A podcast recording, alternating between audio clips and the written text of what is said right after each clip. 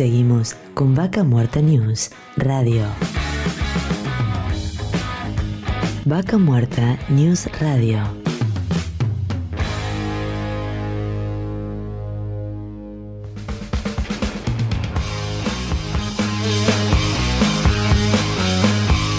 Auspicia, Colegio de Ingenieros del Nauquén. Auspicia. Estudio Jurídico Áspero y Asociados. Surlub. Distribuidor autorizado Castrol para Río Negro y Neuquén.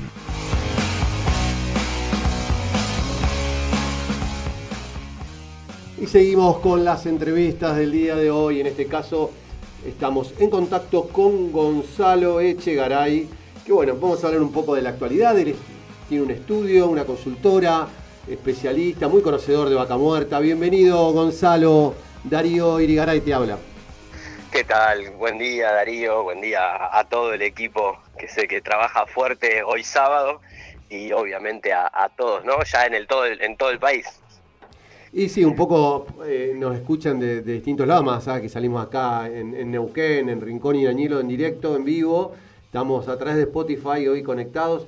Y una de las cosas que tenía ganas de charlar contigo, que, sabemos que, sos por ahí a veces eh, facilitador a las empresas, este, vinculador local, que nos cuentes un poco qué consejo le darías a esas firmas que por ahí están interesadas en venir, en poner un pie en vaca muerta, qué, ¿Qué consejos se les puede dar? ¿Cómo hacer negocios en vaca muerta? Ah, yo creo que cuando se acercan empresas que están vinculadas a la industria, conocen este, un poco las volatilidades, las formas, las exigencias de la industria, el conocimiento del territorio que se necesita.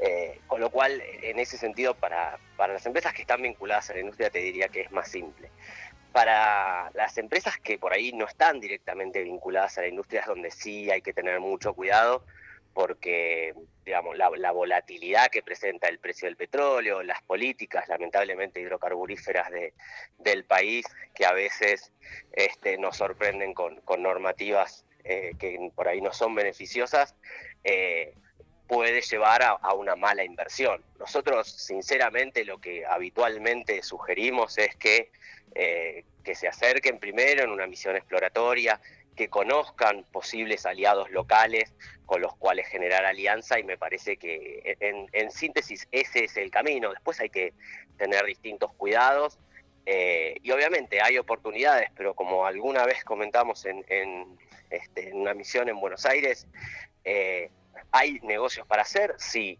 ¿Hay que estar en el territorio? Sí.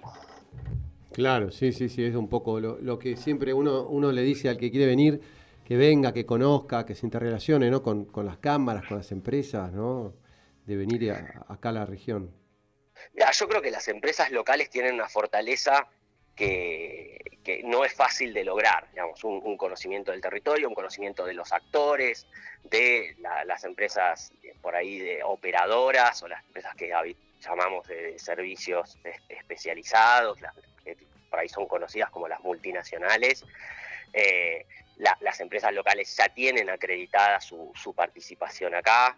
Me parece que eh, el contacto y la forma de trabajar con los representantes gremiales, algo que las empresas locales en general tienen muy aceitado, y a, diferencia de esto, tal vez eh, lo que se busca en, las empresas locales también, ¿no? Para ese, para ese partnership es este, equipamiento, adopción de tecnología, nuevas unidades de negocio, y siempre me parece que, la mejor forma en una industria tan volátil, en un país tan volátil, eh, el, ganar, ganar, un proceso de asociativismo es lo que, más conviene, sobre todo para, iniciar los primeros años. Vemos que esta es una industria que se la pasa intentando pensar a 5 o 10 años, eh, y entonces hay que ir paso a paso, a paso firme, porque la facturación es muy alta, los compromisos son altos y, cualquier traspié puede, puede llevar a que eh, se resigne la, posibilidad de invertir en vaca muerta,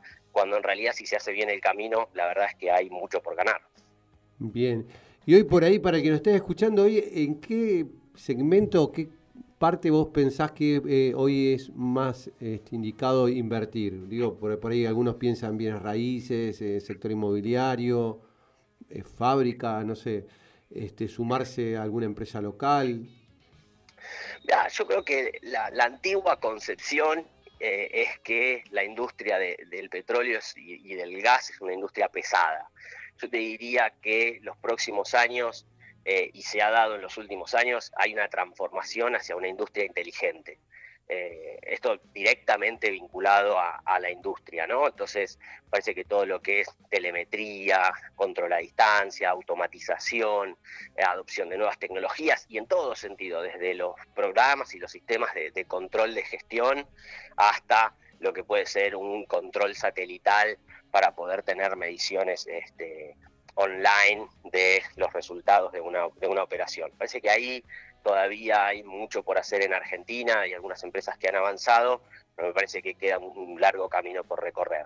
Fuera de lo que es la, industria directamente, y, en esto no quiero olvidarme eh, que hay empresas locales que eh, entiendo yo estarían muy dispuestas a eh, poder generar una alianza para quienes este, puedan integrar a las empresas hacia eslabones superiores de la cadena, es decir, donde falta capital para invertir en, equipamiento pesado, que es ahí donde me parece que hay valor agregado a nivel nacional, más en un futuro eh, que te diría ya en términos económicos de los próximos 5 o 10 años, donde va a haber restricciones eh, al ingreso de, de, nuevo capital extranjero. Entonces, digamos, si una, si una alianza entre empresas locales logra generar volumen de capital como para eh, encarar este, inversiones en equipamiento importante, me parece que ahí también va a haber para las empresas nacionales una gran ventaja.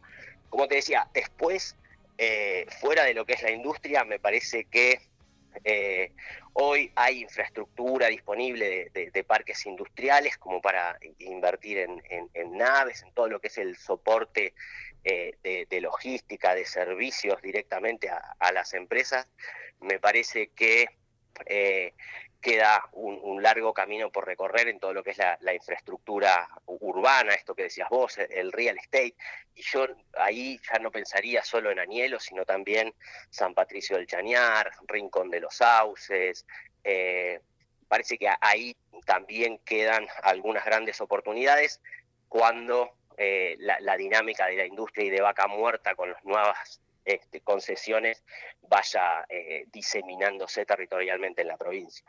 Claro, claro, sí, tal cual, porque uno, uno va viendo ¿no? todas estas propuestas que se van dando, bueno, en Añelo, este, este nuevo, este parque nuevo que se está dando, eh, nos contaba el otro día Milton Morales, también la, ya la cantidad de empresas que habían pedido espacio en este nuevo parque que se está empezando a desarrollar, este, que es un, público, eh, parque industrial público-privado y todo el interés de, las empresas que, por ahí van pensando, decir, che, ¿qué puedo ¿en qué puedo invertir? El nuevo parque privado también que se está dando acá cerca de, Neuquén, acá va cerca, estamos unos 20 kilómetros en Vista Alegre, y, este, y todas estas propuestas que, obviamente que van pensando, como vos decís, de acá a cinco años, ¿no? porque no es todo ya. yo ahí una de las cosas que, que me preocupa y tendría cuidado es como vos, como vos decías, hay un parque industrial de Añelo, un parque industrial este, privado camino a, camino a los yacimientos, eh, el parque industrial, el nuevo parque industrial de, Neuquén que se está desarrollando y entrará en licitación en estos meses la, tierra, un parque este, en Cenillosa, Centenario todavía tiene tierra disponible. Parece que hoy, después de tal vez 10 eh, años de, desarrollo, parece que la, provincia empieza a tener una oferta de áreas industriales para la instalación de empresas. Lo que también me parece que sería cuidadoso eh, a la hora de invertir es eh, cuál es la ventana de desarrollo que tiene Vaca Muerta y cuál va a ser la, demanda de, empresas instaladas. y esto, Dari, me parece que hay que pensarlo en estos términos, digamos, o sea, veníamos a un promedio de 5 mil millones de dólares año de inversión, parece que el último año, bueno, el de pandemia, tratemos de, olvidarlo, eh, pero primero que nada hay que recuperar esos niveles de, inversión y, después, si, si, la política macroeconómica nos alienta y nos favorece, eh, que después podemos hablar unos minutos de eso, eh, entonces podríamos recuperar ese sendero de los entre 5 y 7 mil millones de dólares año. Ahora, también hay que pensar que eh, lo que es infraestructura, tanto urbana como industrial, eh, depende del, nivel de actividad y va generando un stock. Entonces, cada vez, o sea, hoy ya podemos decir que no solo hay más parques industriales, sino que hay más naves industriales, sino que hay más vivienda, más este, departamentos para alojar a, los trabajadores. Parece que se va generando un stock en muchos de los activos que eh, el aumento, o sea, eh, esto lo deberíamos medir en términos de aumento de actividad y no de aumento de producción, que digamos, la producción uno la podría ver, más allá de que es un flujo, como que a la, vista económica se termina transformando en un stock donde siempre empieza a salir petróleo, más allá de que hay que sostener el nivel de actividad, yo te diría que eh, son las fases de, del upstream, de exploración y perforación hasta, hasta la finalización del pozo, las que definen un poco la demanda de cantidad de empresas que van a estar trabajando. Me parece que hay, hay que ser cuidadosos en cuál va a ser el grado de rentabilidad de esas inversiones a futuro. Entiendo o estimo que no va a ser el mismo que tuvo en los últimos años. Vos en, recién nos comentábamos que pensabas que eh, va a haber restricciones en los próximos años para el tema de ingreso de capitales. ¿Por qué eh, decís esto? Bueno, eh, yo, digamos, la, me parece que estamos todos en una incertidumbre económica que se dilucidará eh, después de las elecciones. Hay que pensar que después de las elecciones y a los pocos meses se, encarará eh, un nuevo calendario electoral que ya es crucial, que es el presidencial. Me parece que la economía hoy tiene restricciones de dólares, con lo cual cuando uno pone restricciones a, eh, para bajarlo, digamos, para bajarlo a, la pyme, lo que te diría es, si a vos no te dejan despedir trabajadores, probablemente tampoco contrates. O seas mucho más cauteloso en la contratación, porque la finalización de un contrato, la finalización de un trabajo, lo que te obligaría es a eh, tener que pagar muchos más salarios que los que pagabas antes, casi poniendo en riesgo los de los trabajadores que ya tenía, me parece que esta es una, visión importante. Lo mismo pasa con los dólares. Cuando hay cepo y cuando el cepo eh, se prevé que va a seguir y uno restringe la salida de dólares, quien está pensando en invertir dólares en la Argentina, lo que piensa es, si yo invierto ahí, ¿cuándo voy a poder salir? Y entonces, eh, cuando uno pone una restricción a la salida, lo mismo que pasa con los trabajadores, también es una restricción a la entrada. Eh, y me parece que esto por los próximos años va, a seguir y las últimas señales que vamos incorporando, eh, ya no solo de la historia que tenemos de CEPO, sino las de hace 15 días, este, las de esta semana y demás, lo que van marcando es que esta, este camino no, no va a ser fácil de desandar y entonces uno podría eh, ser muy cauteloso con cuántos son las inversiones que van a llegar al país desde empresas extranjeras. Ojo, y esto no tiene que ver con que la actividad de vaca muerta vaya a caer o no. Yo creo que se va a desarrollar vaca muerta con eh, capitales nacionales. Y ahora con el tema de la ley de, promoción de inversiones, ¿vos lo estás viendo positivo? ¿Has tenido la posibilidad de, leer algo, de leer algo al respecto? Los comentarios, las declaraciones, eh, yo creo que los problemas de la Argentina son de credibilidad y no de normativa. Si fuera por la normativa, eh, probablemente tendríamos un, tenemos un marco normativo este, favorable. Me parece que los problemas son de credibilidad, de estabilidad de la norma, y, eso no se gana con un proyecto de ley, eso se gana con acciones, con declaraciones, con compromisos, con sostener la palabra, y me parece que eso es lo que hoy más eh, es más complicado en Argentina, no la redacción de un proyecto de ley. Sí, sí, tal cual. Bueno, esto también se ve un poco en lo, que está pasando hoy, que por ahí los que están impulsando Vaca Muerta son más las empresas que ya están instaladas desde hace tiempo acá en Argentina, pero no, no se está captando capitales o nuevas inversiones, estos que vos decís, eh, van en el marco de esa credibilidad que por ahí falta y obviamente que se dirigen fondos a otras plazas más interesantes. Lo vemos en los números, o sea, en estos miles de millones de dólares que lamentablemente, o sea, son menor que, la historia reciente. Me parece que eh, una muestra de esto es eh, el plan gas y de dónde están saliendo los fondos para este, el impulso de la producción de gas.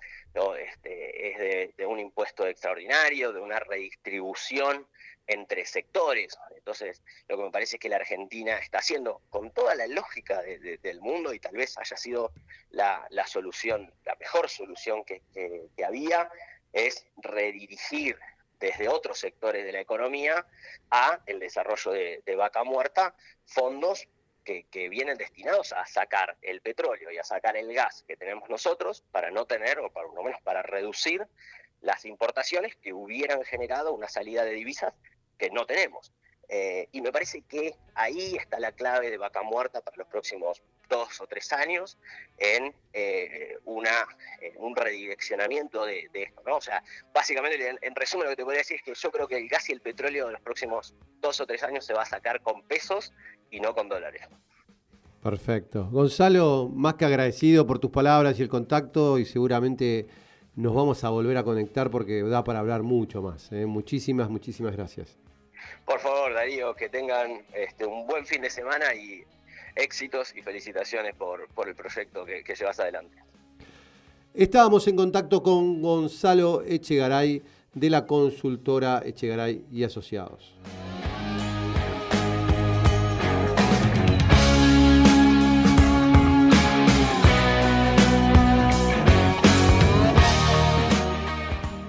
Vaca Muerta News Radio.